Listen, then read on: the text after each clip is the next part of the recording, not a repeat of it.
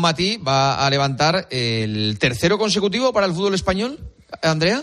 Hola, sí, Juanma, sería el tercero porque eh, Alexia ganó dos de forma consecutiva, pues este de Aitana va a ser el tercero para el fútbol español. Sí. Mm, vale. Está ahora mismo en Zurich, donde juega la selección el martes ante Suiza. Pues mañana, después del entrenamiento, que va a ser a las 11 de la mañana, va a volar de forma directa hasta París, junto a Olga Carmona y a Salma Parayuelo, también concentradas con la selección de Monse Tomé donde allí va a recibir su primer balón de oro. También van a, va a viajar Patri y Mapi, futbolistas del Barça que también están nominadas, y Alba Redondo, la jugadora del Levante, también eh, nominada. Y después de recibir el premio, evidentemente regresarán a Zurich para jugar al día siguiente. O sea que viaje express. De chicos, solo tenemos a Rodri, eh, el hmm. jugador del City que evidentemente es el mejor jugador de Europa, como todo el mundo sabe, y más después de lo que de la entrevista que tuvo aquí con nosotros. Y, al mejor del mundo en su posición. El mejor del mundo en su posición, indudablemente. Eh, gracias, Andrea. Mañana nos cuentas, ¿eh? Un beso, Juan. Un beso, hasta luego.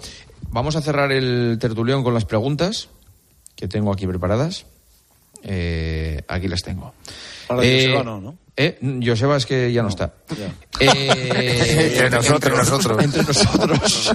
Joseba, eh, él solo es que se lo toma muy a rajatabla lo de acabar a la una y dice que no, no, que habla con los sindicatos. Que se vaya y dejando la contestada. No, no. Joseba ha estado invitado hoy al palco de Vallecas. ¿eh? ¿Ah, sí? Sí, sí, viendo el partido de la Real. Ha faltado hacer el sagrano, sí, señor. Muy bien. Paco González, ¿debería denunciar el Madrid los cánticos racistas a Vinicius? Sí, pero ya lo hace la Liga. Lo que debería es suscribir las denuncias que hace la Liga. Sí. Gonzalo Miró, ¿está la Liga peligrosamente preparada para el Atleti? no. No, mira qué risa de, malvado. Roberto Palomar, ¿quién va a ser el campeón de invierno? El Atleti. no le va a dar tiempo, ¿no? Por el partido aplazado, seguramente. Sí, juega el 23. Sí, es antes. el 23 de diciembre. No, no, claro. el Atleti, el Atleti. Claro. Lama, ¿cuántos balones de oro va a ganar Bellingham? Pues Bellingham uno o ninguno. ¿Cómo? Uno o ninguno. No entiendo la verdad. Otra vez seguro a todo riesgo. yo creo que yo creo que aparte de que es muy buen jugador, hay otros dos que le van a limpiar mucho balones de oro. Foto, ¿crees que habrá vídeo de Real Madrid Televisión sobre los árbitros de esta semana? Sí. Por cierto, Albelda. hemos hablado de árbitros. Qué paz de fin de semana. Sí, de verdad, qué maravilla. Albelda, ¿ha, habido ¿ha habido mangazo en San Mamés? Qué raro. ¿Os han mangado en San Mamés? No, no, yo creo que el segundo gol es evitable, pero el fútbol es así. Siro, ¿en qué puesto acabará el Girona al final de temporada? Pues entre los cuatro primeros. ¿En Champions lo metes? Sí. Vale, vale. Marchante, ¿quién se merece el balón de oro? Rodri. Vale, muy bien. Rico, ¿es Gundogan el capitán que el Barça necesita? pero no de central, ¿no, Mónica? Toma. Aquí. Ay, para todos. Ay. Es increíble el ama que es la 1 y 33 y te sigue saliendo veneno, macho. O sea, eh, ¿a qué hora no, dejas de producir veneno? No, el brote, el, brote más gordo. Más o menos, más o menos sobre qué. Juanma, he estado un día entero en urgencias y me han hecho tres transfusiones de veneno. Fue urgencia, pues se mordió la lengua. y, me ha dicho el médico, y me ha dicho el médico que lo que necesito es escupir mucho veneno. ¿eh? Sí, sí. Pues ahí tienes, Mónica, un poquito para dormir, ahí lo tienes. Rico, ¿es Gundogan el capitán que el Barça necesita? No, pero su discurso sí. Cañizares, ¿es Oblak el mejor portero de la historia del Atleti? Ha tenido a Courtois, ¿eh? Tengo muchas dudas. Eh, a mí me gusta juzgar al jugador eh, sobre la historia en su club cuando acaba su carrera. De momento, vale. vamos a ver lo que cómo, cómo continúa. Bueno, podemos decir que es candidato, ¿no? Aspirante candidato, ¿no? Es candidato y, es que como y, el Atleti, y se habla, se habla, se habla en el vestuario, aunque el Cholo no deja, aunque el Cholo no, aunque el Cholo no quiere en el vestuario se habla de esa posibilidad de Tenemos el corte. Mira, Morata me habló de esto. Ellos lo hablan entre Efectivamente. Oye, compañeros, habéis estado francamente bien. Muy buenas noches. Esta semana hablamos, ¿eh? Un abrazo. Un placer, un abrazo. Gracias, un placer. Igualmente, hasta aquí eh, tiempo de juego, horas y horas de programación deportiva desde las 12 del mediodía, ¿eh? Aquí estamos, pico y pala, pico y pala, pico y pala. Y todos los domingos igual. ¿Y qué vamos a hacer si no valemos para otra cosa? De verdad. No, es que es lo único que sabemos hacer y medio bien. Pues aquí estaremos el próximo domingo y en nuestro caso mañana, a partir de las once y media de la noche en el partidazo. Ha sido un placer, disfruten, adiós. Juanma Castaño. Tiempo de juego. Cope, estar informado.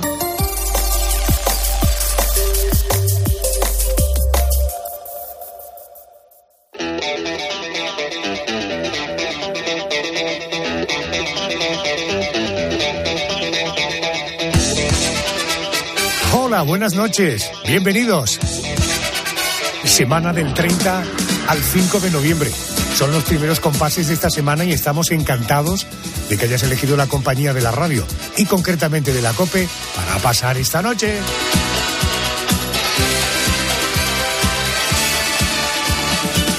En la realización está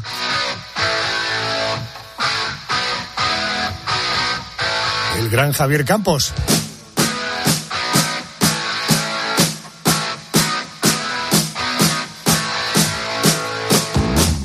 Te adelanto ya el contenido del programa esta noche. Arrancamos como siempre con la crónica negra y de su contenido se encarga la dama negra del programa.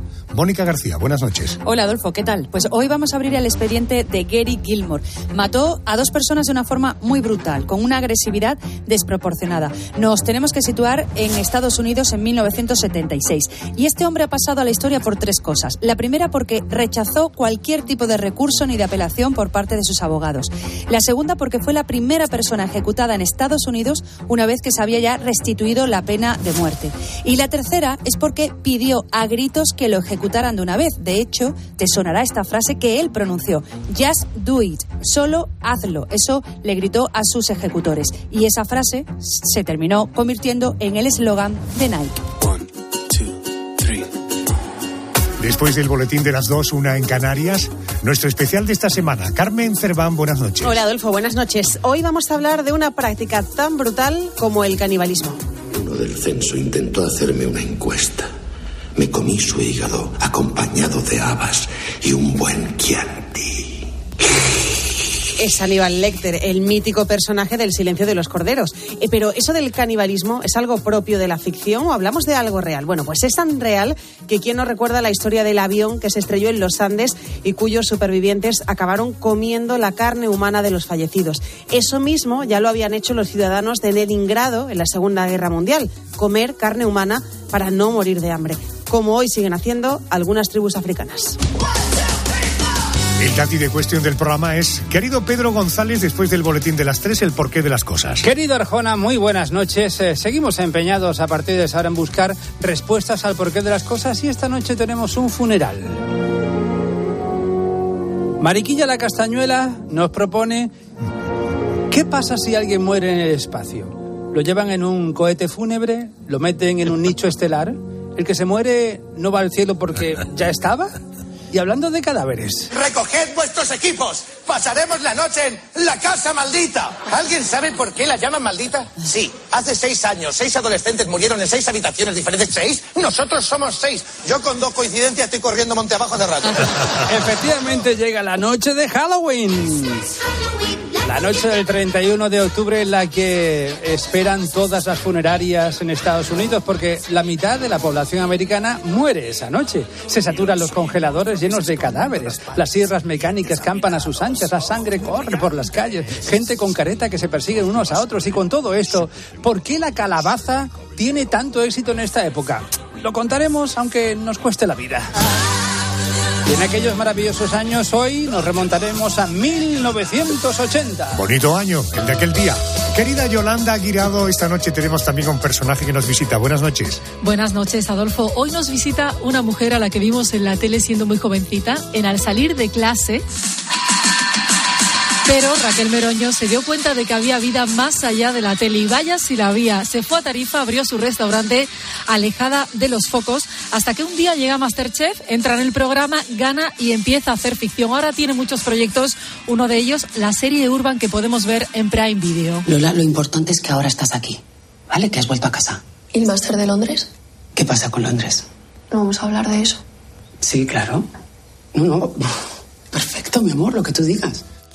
Será a partir de las 3 de la madrugada, pero antes de irme, Adolfo, tengo que contarte una cosa. Bueno, una cosa para los oyentes, una noticia que tenemos y es que tenemos nueva cuenta de Twitter. Pueden buscarnos por La Noche de Arjona. Repito, La Noche de Arjona. Lo que sí mantenemos es el número de teléfono para que nos manden una nota de audio al 650-564-504. Bueno, tenemos eh, una nueva cuenta en Twitter, pero ojo, es la misma, solo que me parece que va todo pegado, ¿no? Es decir, que es La Noche de Arjona, ¿no? Así No, es. Eh, que todo junto, ahí nos podéis encontrar. Por tanto, si estás en la cuenta anterior, ahí vas a dejar de recibir información.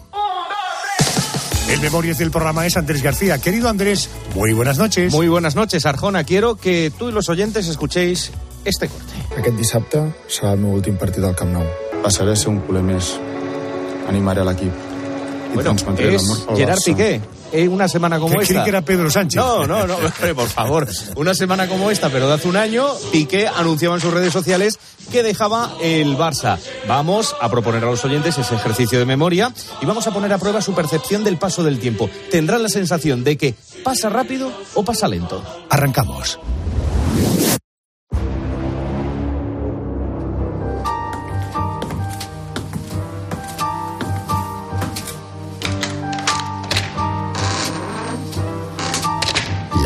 Crónica Negra.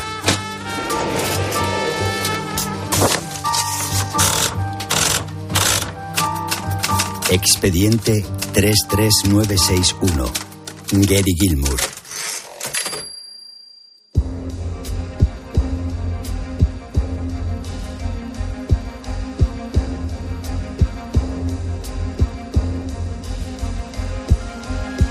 Todo comenzó con un desengaño amoroso. Gary, enfadado por el desplante de su pareja Nicole, subió a su vehículo lleno de ira. Era el 19 de julio de 1976.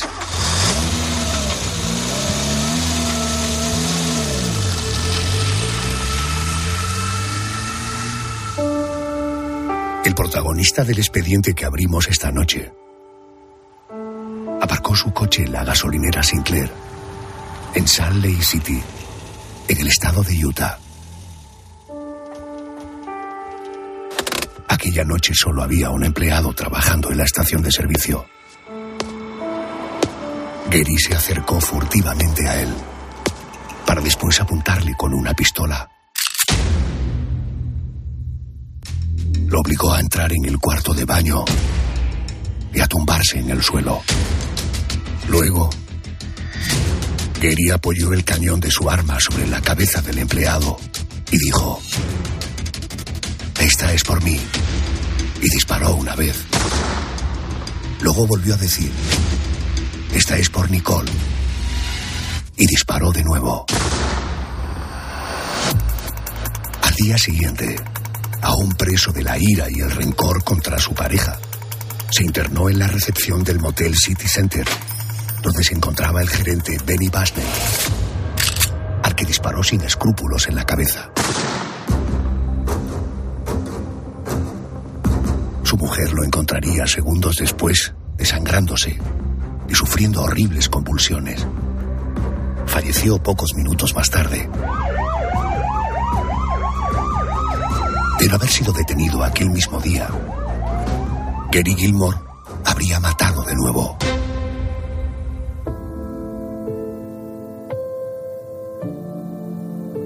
Abrimos esta noche el expediente de un hombre con una infancia difícil, cuyo padre Frank, alcohólico y mujeriego, le enseñó desde pequeño a saltarse la ley, convirtiéndolo en una persona peligrosamente agresiva. Tras un polémico juicio, Gary fue condenado a pena de muerte y ejecutado por fusilamiento el 17 de enero de 1977.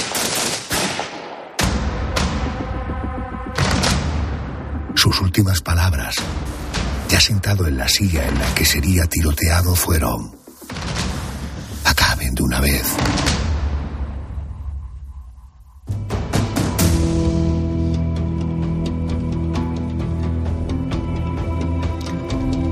Gary Gilmour fue la primera persona ejecutada en Estados Unidos tras la restitución de la pena de muerte, que durante unos años fue ilegal en el país norteamericano. Esta noche vamos a conocer su negra historia. Y lo hacemos con la ayuda de Mar Balcells y Magrams, criminólogo y profesor de Derecho y Ciencia Política. Querido Mar, buenas noches y bienvenido a COPE. Muy buenas noches, Adolfo. Un placer volver a estar con todos vosotros. Gilmour nace en Texas en 1940 en una familia marcada por los desmanes del padre. Era un actor frustrado, alcohólico, que se ganaba la vida delinquiendo y, condicionó por ello la vida de su mujer y de sus hijos. Eh, eh, ¿Cuándo comenzó Gary Gilmour a delinquir y cuándo fue detenido por primera vez? Pues mirad, la primera vez que se le detuvo fue a los 14 años, por un tema que quizás hoy no vemos mucho que suceda si miramos a las estadísticas actuales, aunque se podría mirar para ver qué tal, pero empezó con, un con robos de coches. Lo hacía en grupo, no lo hacía de forma solitaria, por lo tanto era una pequeña banda juvenil que se dedicaba precisamente a esto.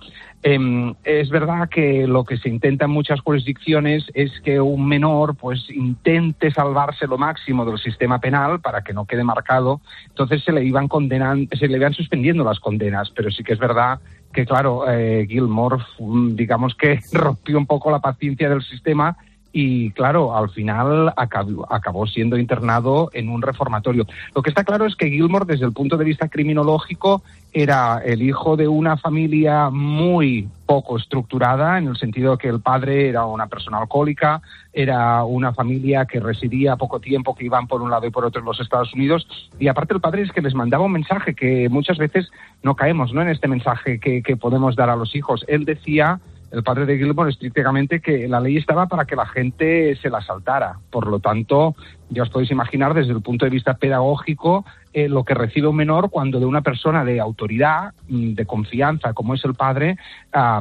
tiene un mensaje así. Por lo tanto, digamos que él se veía como legitimado para poder llevar a cabo estas conductas. Mar, eh, él, lejos de convertirse en un hombre mejor, lo que se convirtió es en un delincuente mejor. Salió a los 16 años siendo eh, casi un delincuente profesional después de pasar eh, algunas temporadas en prisión. Hablo de año 72, ya tenía 32 años, consigue la libertad condicional y comienza una nueva vida en Utah. Allí conoce a esta chica, como hemos contado en la pieza de inicio, Nicole, madre de dos hijos pequeños con la que se fue a vivir al poco tiempo de empezar a salir. ¿Dejó entonces esa vida de delincuente que había llevado hasta entonces? Pues parece que sí, porque parece que no haya ningún tipo de rastro de figuras delictivas hasta lo que habéis contado que sucederá en el año 76, que es el momento álgido de su carrera criminal, aunque ya veis que por el caso no estamos hablando de ninguna sesión en serio, sino que parece más una cosa de, de, no saber controlar la ira y de que encontró a estas dos víctimas. En cualquier caso... Eh, perdón, pero debo, entender que la historia de, de Gilmour con Nicole en algún momento se torció. ¿Qué ocurrió que lo cambió todo? Pues lo que ocurrió es básicamente de nuevo que la historia se repitió y que la familia que acabaron formando pues también fue bastante desestructurada. El problema, por ejemplo, desde, desde, lo que sería el perfil criminológico de Nicole era que era madre a una edad muy temprana, es decir, a los 19 años, porque ya había estado casada en un matrimonio anterior, ya venía a esta relación con dos hijos. Gilmore era una persona que parecía parecía que se había reformado un poco del sistema penitenciario, pero evidentemente eh, el sistema penitenciario puede reformar determinadas eh, tipologías de delincuentes, pero otras son es, mucho más complejo, sobre todo cuando llevan ya un historial delictivo que está muy asentado en una edad temprana, como es la adolescencia o incluso en, en, edades más jóvenes, ¿no? Y entonces, claro, el problema es que se volvió a juntar el hambre con las ganas de comer, en el sentido de que tanto la, relación entre Nicole y Gilmore era muy explosiva y por lo tanto de nuevo se estaba dando un patrón de vida en familia que era absolutamente cero conducivo a una vida en paz, aunque muchas veces los criminólogos hemos detectado que hay parejas que consiguen que eh, precisamente sea ah, un factor para frenar la conducta delictiva. Pero claro, siempre y cuando estas parejas también tengan un modelo de vida estructurado, etcétera, que era el caso que no se daba con esta pareja. El 19 de julio del año 76, Gilmour pasó de ser un ladrón a un asesino. Eh, Mar, ¿cómo, ¿cómo fue descubierto? Bueno, fue descubierto precisamente porque cuando fue a tirar el arma sin querer se disparó en la mano derecha y por lo tanto ya fue dejando un rastro de sangre. Pero es que además Gilmore cuando cometió estos dos delitos tenía el coche en un garaje porque lo estaban reparando. Claro, la gente eh, ya fue escuchando todo lo que había sucedido Y claro, el, por así decirlo, el señor de, la reparación de autos estuvo muy claro cuando lo vio con la mano herida por todo lo que se estaba contando y entonces dio a la policía el número de matrícula del coche de Gilmore y fue así como se le pudo detener. Gary Gilmore acabó confesando el doble asesinato. Fue juzgado y condenado a muerte. La ejecución se fijó para el 17 de enero de 1977 a las 7 y 49 minutos de la mañana. El primer ajustamiento tras la restitución de la pena de muerte en Estados Unidos tras unos años en los que fue considerada ilegal. Eh, eh, ¿Es cierto, Mark, que Gilmore rechazó apelar su condena y que quiso incluso adelantar su ejecución? Sí, sí, como bien habéis explicado en la locución, lo que tenía era ya ganas de terminar. Eh, una de las pruebas que además esto lo soporta de forma muy clara es que ya intentó suicidarse en la cárcel más de una vez, es decir, hubieron varios intentos de suicidio. Lo que sucedió aquí en este caso es que la familia de él, especialmente su madre, la madre de Gilmore, no quería que esto sucediera y dijo, bueno, pues voy a apelar yo en su nombre cosa que funcionó hasta que llegó al Tribunal Supremo y el Tribunal Supremo no lo consideró válido. Dijo, no, no, señora, usted no es la justiciada y por lo tanto, como su hijo no ha deseado de forma activa a apelar contra esta resolución, se considera que renuncia a su derecho a la apelación y eso fue lo que también aceleró un poco el procedimiento, exacto. Gary Gilmour acabó confesando el doble asesinato. Fue juzgado y condenado a muerte. La ejecución se fijó para el 17 de enero del 77 a las 7 y 49 minutos, como te decía.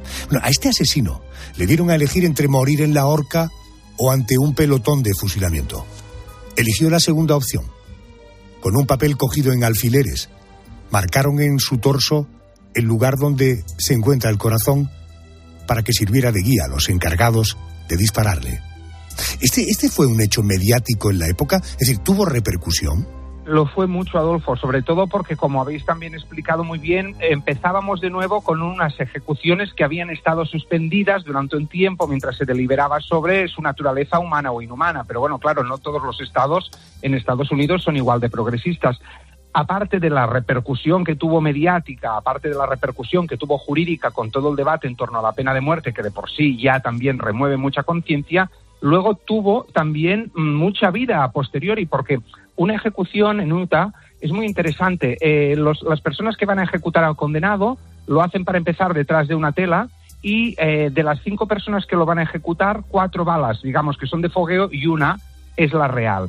El hermano de Gilmore, una vez ejecutado, contó a la prensa que habían encontrado cinco agujeros de bala en el cuerpo del cadáver y que por lo tanto, decía la leyenda un poco, es que se han querido asegurar de que muriera mi hermano porque han habido cinco balas auténticas y no cuatro de fogueo y una real. Así que en este sentido, claro, esto generó toda una leyenda alrededor de Gilmore ya muerto que hizo que se hablara de este caso durante mucho tiempo.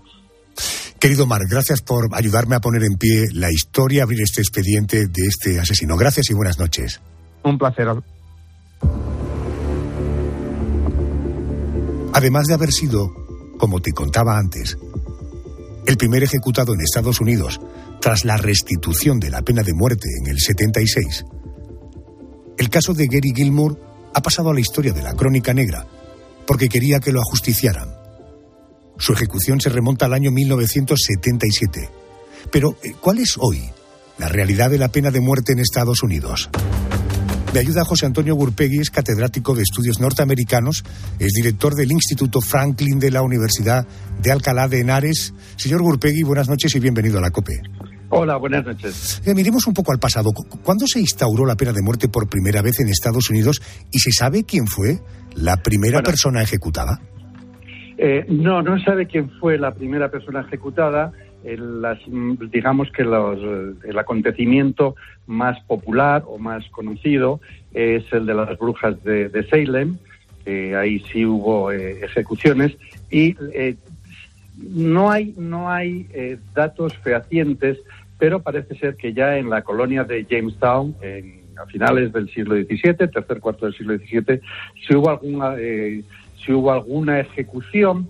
Lo que no se tiene muy claro es si fue un linchamiento o hubo realmente un juicio eh, que, condujera a esa, a esa ejecución, Como sí que hubo en, Salem, que son las más las más conocidas, la famosa caza de brujas de, Salem, que después se popularizó en teatro y en numerosas películas, ¿no? Eh, profesor, eh, preguntas concretas para respuestas concretas.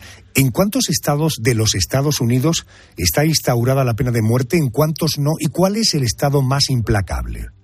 Vale, eh, el estado, hay 27 estados en los que está que, que, sí se ejecuta y 23 en los que no. Eso por una parte, pero si digo que en los 50 estados los 50 estados tienen pena de muerte, también es cierto. Y voy a explicarme. Eh, la pena de muerte puede ser de dos tipos. Puede ser pena de muerte estatal o pena de muerte federal. Es decir, alguien puede ser juzgado de acuerdo a leyes estatales o juzgado a leyes federales. Si se, es juzgado de acuerdo a leyes estatales, impera la eh, legislación del Estado que puede o no puede eh, tener pena de muerte en su, en su legislación, ¿de acuerdo?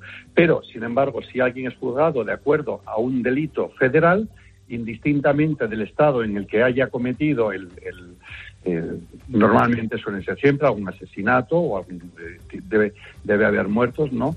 Eh, independientemente del estado en que se haya cometido el delito, eh, puede ser sentenciado a pena de muerte. Oiga, contábamos que a Gary Gilmour le dieron a elegir entre morir en la horca o ser fusilado.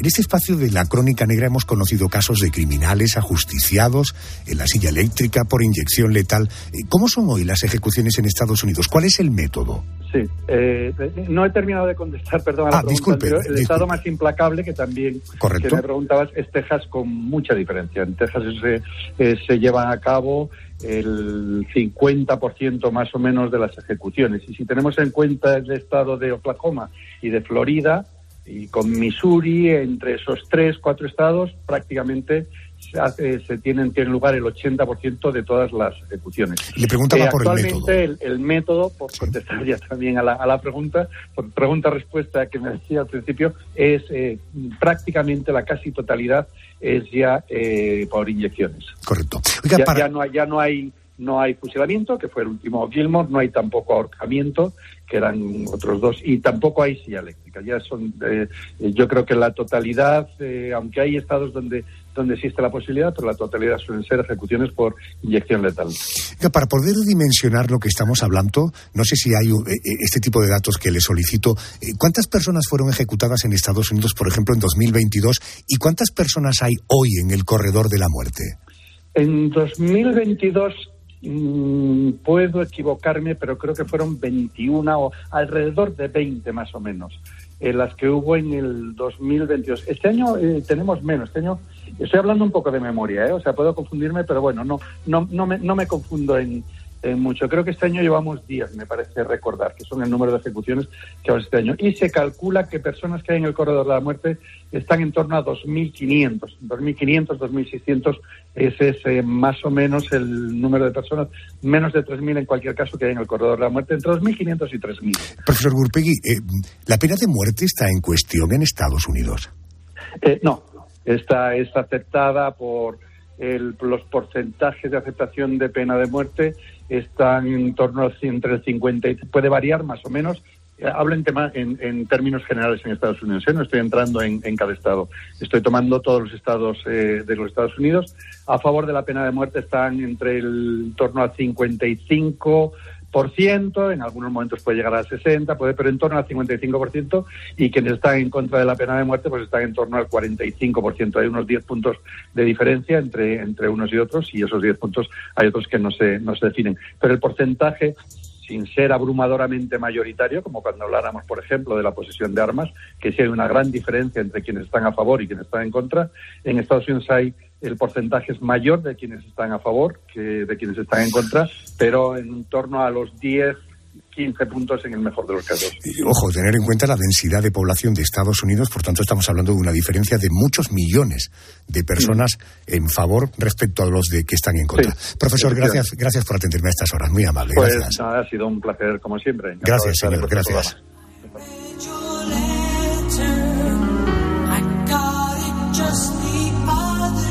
Se vuelve a instaurar la pena de muerte en Estados Unidos a partir del expediente de la crónica negra de esta noche. Desde que la pena de muerte fue restaurada en Estados Unidos en el 76, en aquel país han sido ejecutados más de 1.500 presos. Uno de ellos el protagonista del expediente que hemos abierto esta noche, Gary Gilmour. Vamos al boletín de noticias de las dos, una en Canarias. Hoy en nuestro especial vamos a dar un repaso a la historia del canibalismo.